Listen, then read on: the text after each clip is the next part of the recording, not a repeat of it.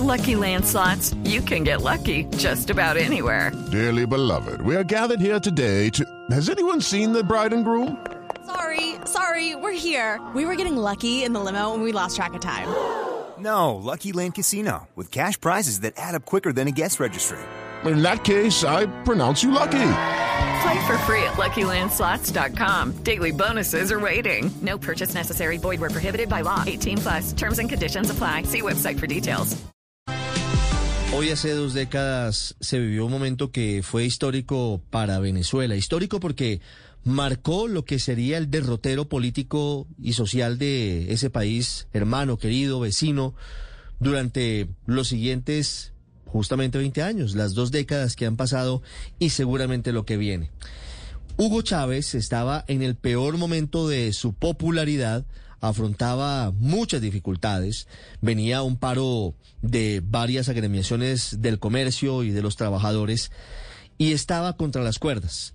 En ese momento se da un golpe que lo retira temporalmente del poder, lo llevan detenido a la isla de la Orchila y allí se produce posteriormente su liberación y su regreso triunfal al Palacio de Miraflores. Eso cuenta la historia.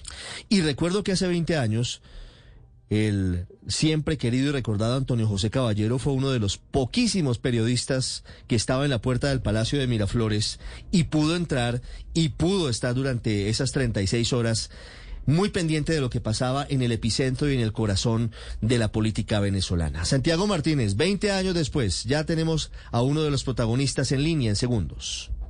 Sí, Ricardo, mire, pues siempre ha sido y seguramente seguirá siendo complicado conocer toda la verdad de esos días previos al 11 de abril y las 11 de abril 2002 y las 40 horas siguientes, que fue el tiempo exacto que no se supo dónde estaba Hugo Chávez o qué iba a pasar con él exactamente. Rápidamente te recuerdo que todo comenzó, como tú decías, o se hizo más evidente cuando Hugo Chávez despidió en vivo a través de la televisión a una serie de directivos de petróleos de Venezuela, tratando él de detener ese alzamiento sindical, por así llamarlo, de ese momento. Sin embargo, pues eso generó que trabajadores y empresarios se unieran, algo muy común en ese momento, y a su vez se le sumaran a ellos los políticos, sociedad civil, obviamente también los militares de alto rango, una combinación pues que eh, propició protestas masivas, que me atrevería a decir, más nunca se repitieron acá en Venezuela, y la presión necesaria para la salida de Hugo Chávez aquel 11 de abril en horas de la noche, luego recordarlo también de las protestas, que la protesta de ese día 11 de abril terminara con decenas de fallecidos por francotiradores muy cerca del Palacio de Miraflores. Sin embargo, esa hazaña, por así llamarla, pues duró muy poco, al parecer no hubo los acuerdos necesarios posteriores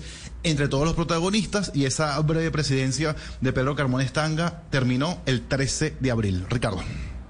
Don Pedro Carmona Estanga desde ese momento vive en Colombia, ha estado en nuestro país y se ha dedicado a la academia y nos atiende hasta ahora. Fue presidente, fue jefe de Estado por unas muy pocas horas, como nos dice Santiago, de los venezolanos. Señor Carmona, bienvenido a Blue Radio. Buenos días. Muy buenos días. ¿Cómo están? ¿Cómo recuerda usted ese 11 de abril hace 20 años? Pues bueno, son lejanos 20 años de un total de 23 años que ya ha ocupado el régimen chavista, madurista, pues en el poder, eh, triplicando lo que duró la dictadura de Marcos Pérez Jiménez y acercándose ya al periodo de duración de la dictadura más larga que tuvo Venezuela en su historia, que fue la de Juan Vicente Gómez. Pero mire, eh, es importante tratar de resumir en pues escasos minutos antecedentes de la crisis de abril del 2002. Uno, la deriva autocrática del gobierno de Chávez, no solo pues con la imposición, la forma como se aprobó la Constitución del 99, sino luego el afán de legislar mediante poderes extraordinarios, mediante decretos leyes. Y fue así que se aprobó un primer paquete en noviembre del 2001 de 49 decretos leyes que iban desde los hidrocarburos hasta las telecomunicaciones y la agricultura. Y eso pese a, a disponer de mayoría parlamentaria. Todo eso generó un malestar y desde luego pues fue uno de los antecedentes. Luego desconocimiento también de contratos colectivos de los trabajadores, que alentó también a la Confederación de Trabajadores, el más grande sindicato que existía en el país, a, pues, a protestas y marchas multitudinarias.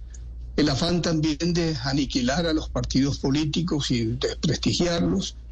el, aquel afán también que se fue generando al principio del gobierno de Chávez de intervenir o manipular ideológicamente la educación de los niños y eso generó un famoso lema, con mis hijos no te metas, la alianza muy estrecha ya con el gobierno cubano de Fidel Castro, que sin duda, pues bueno, generó también malestar porque era lesiva a la soberanía y el interés, la entrega de petróleo, solo a cambio pues de contingentes de cubanos en Venezuela.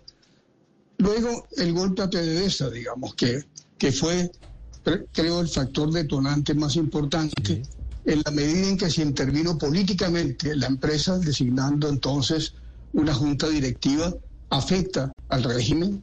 Entonces la empresa, que era las joyas de la corona, una de las más grandes del mundo energéticamente, se convirtió en, caja menor del gobierno y se desvió de su, de su corazón, de su core, de producir petróleo eh, en forma pues eh, eficiente y la corrupción que se fue generando desde el principio en el manejo de recursos públicos y en programas sociales que fueron fuente de enriquecimiento de muchos eh, oficiales y funcionarios públicos, todo ello junto con el control del sistema electoral. Sí. Entonces todo eso es importante decirlo porque no se conoce el contexto en que ocurrió finalmente. Finalmente entonces la crisis determinada, como ya se dijo, por una gran marcha pacífica. Recuerdo esa marcha. Fue, una marcha multitudinaria en Venezuela. Multitudinaria, un millón de personas, y que fue entonces recibida en forma violenta por francotiradores y afectos al régimen, provocando pues todo el tema de eh, rechazos en el país y sobre todo en el estamento militar.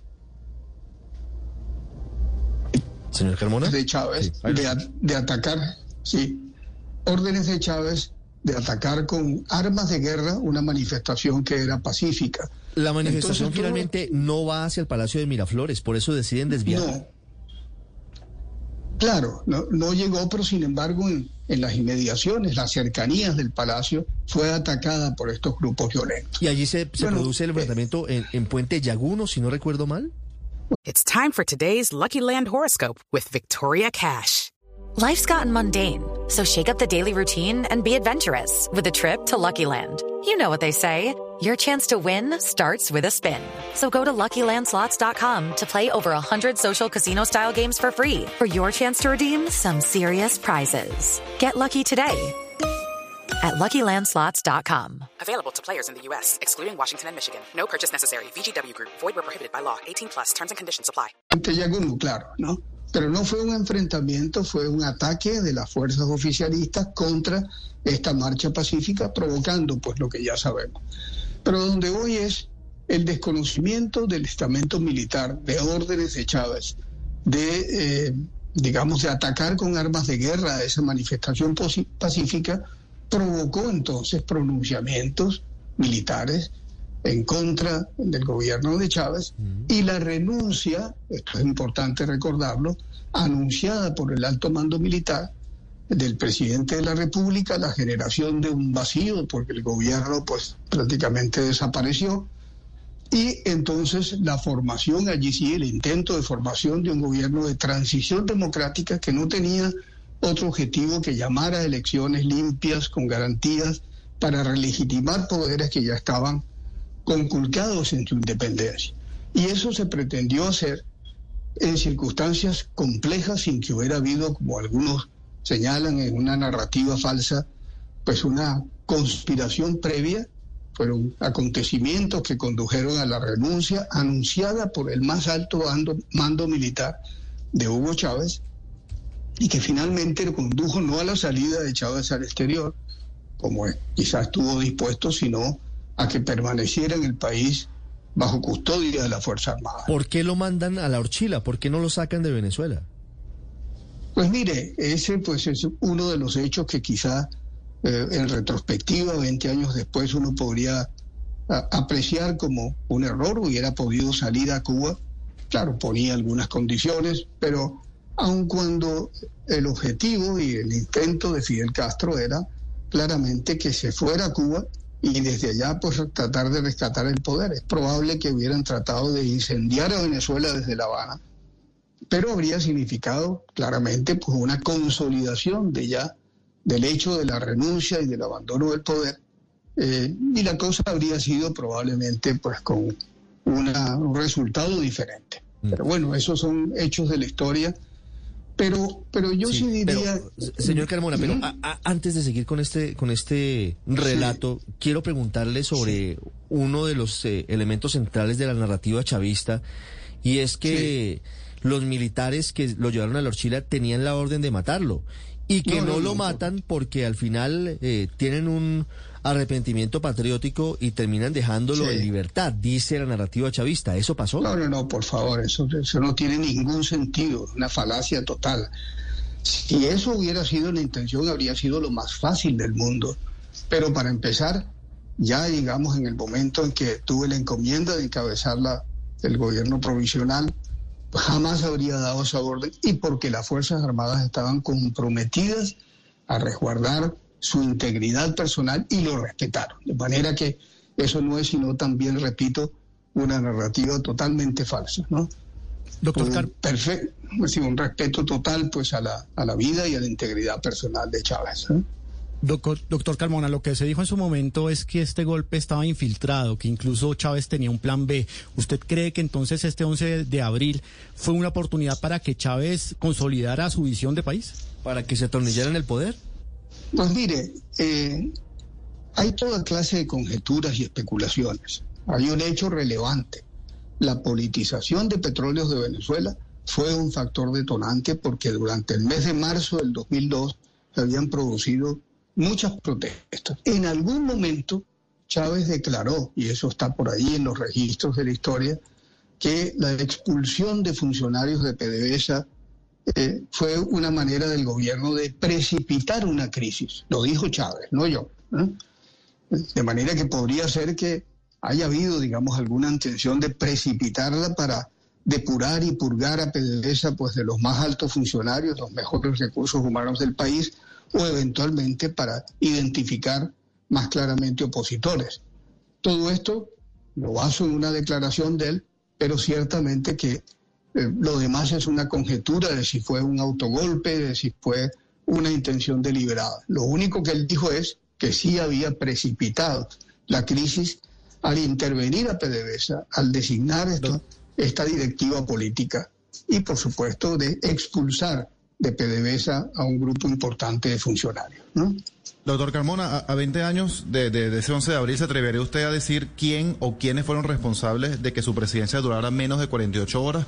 ¿Fueron los militares, fueron los empresarios, los políticos? ¿Todos tienen responsabilidad de lo que ocurrió hace 20 años?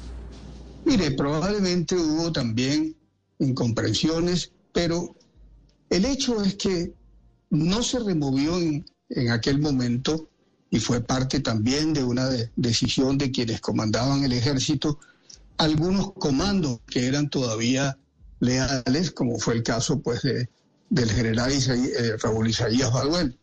Eh, eh, es decir, faltó allí, porque se pensaba que no era un golpe de Estado violento, en el estamento militar una intención pues de depurar algunos altos oficiales que eh, tenían, guardaban una cierta lealtad a Chávez. Y eso facilitó toda la acción cumplida por el general Baduel, que fue un factor determinante pues en el retorno, como también, y hay que recordarlo, el teléfono utilizado directamente por Fidel Castro para conminar a varios generales venezolanos a restablecer, a restituir a Chávez en el poder. Es algo que no se conoce, pero que fue así, con teléfono en mano, Fidel Castro llamando a generales venezolanos. ¿A quiénes llamó? Bueno, a generales de, de- activos de, de Venezuela, combinándolos a restablecer a Chávez en el poder. Es la injerencia externa que ya sabemos, pues desde luego ya Venezuela estaba muy aliada y, entregada de cierta forma a directrices pues y alianzas con, con La Habana y esos fueron elementos que también concurrieron en ello. Pero me gustaría ver al, el, presente, ya no solo el pasado, sino qué ha ocurrido después. Doctor Por Pedro. ejemplo, algunos dicen, hubieran, hubieran podido, algunos dicen, bueno, ¿y por qué no asumió Diosdado Cabello? Diosdado Cabello, que era el vicepresidente ejecutivo, primero se había pues apartado, ausentado, escondido, digamos, del, del escenario. Pero aparte de que huyó, y no solo pues es un factor de, de, poder que sigue presente, es un hombre pues más radical hoy en día que Chávez y que Maduro. Es decir, no era una crisis jurídica, era una crisis política que iba a tener un claro desenlace constitucional, llamando al pueblo, el depositario del poder constituyente primario, originario, a definir el futuro del país rápidamente, en poquísimos meses, eh, a través de la vía electoral, de unas elecciones limpias y con garantías. Entonces, y con supervisión internacional, cosa que tampoco se conoce y se menciona, pero es testigo inclusive el secretario general de la OEA de ese entonces, de mi llamado para que la OEA fuese la garante de la plena restitución del orden constitucional a través de elecciones limpias y con plenas garantías para todos los sectores. ¿no? Las 10 de la mañana, 11 minutos. Podríamos estar aquí muchos minutos más Sí. hablando aquí de, de lo que pasó en Venezuela hace 20 años y del futuro y de la perspectiva. Lo invito a que ampliemos esta charla, don Pedro Carmona, porque oportunidad. quedan, quedan muchas, muchas cosas en el tintero. Le agradezco estos minutos, Claro. conmemorando hoy 20 años Y- del y- golpe y de nada Hugo más decir y nada más decir en un, un minuto lo que ha pasado después la, la destrucción absoluta de- del país en el orden institucional moral económico social Sí.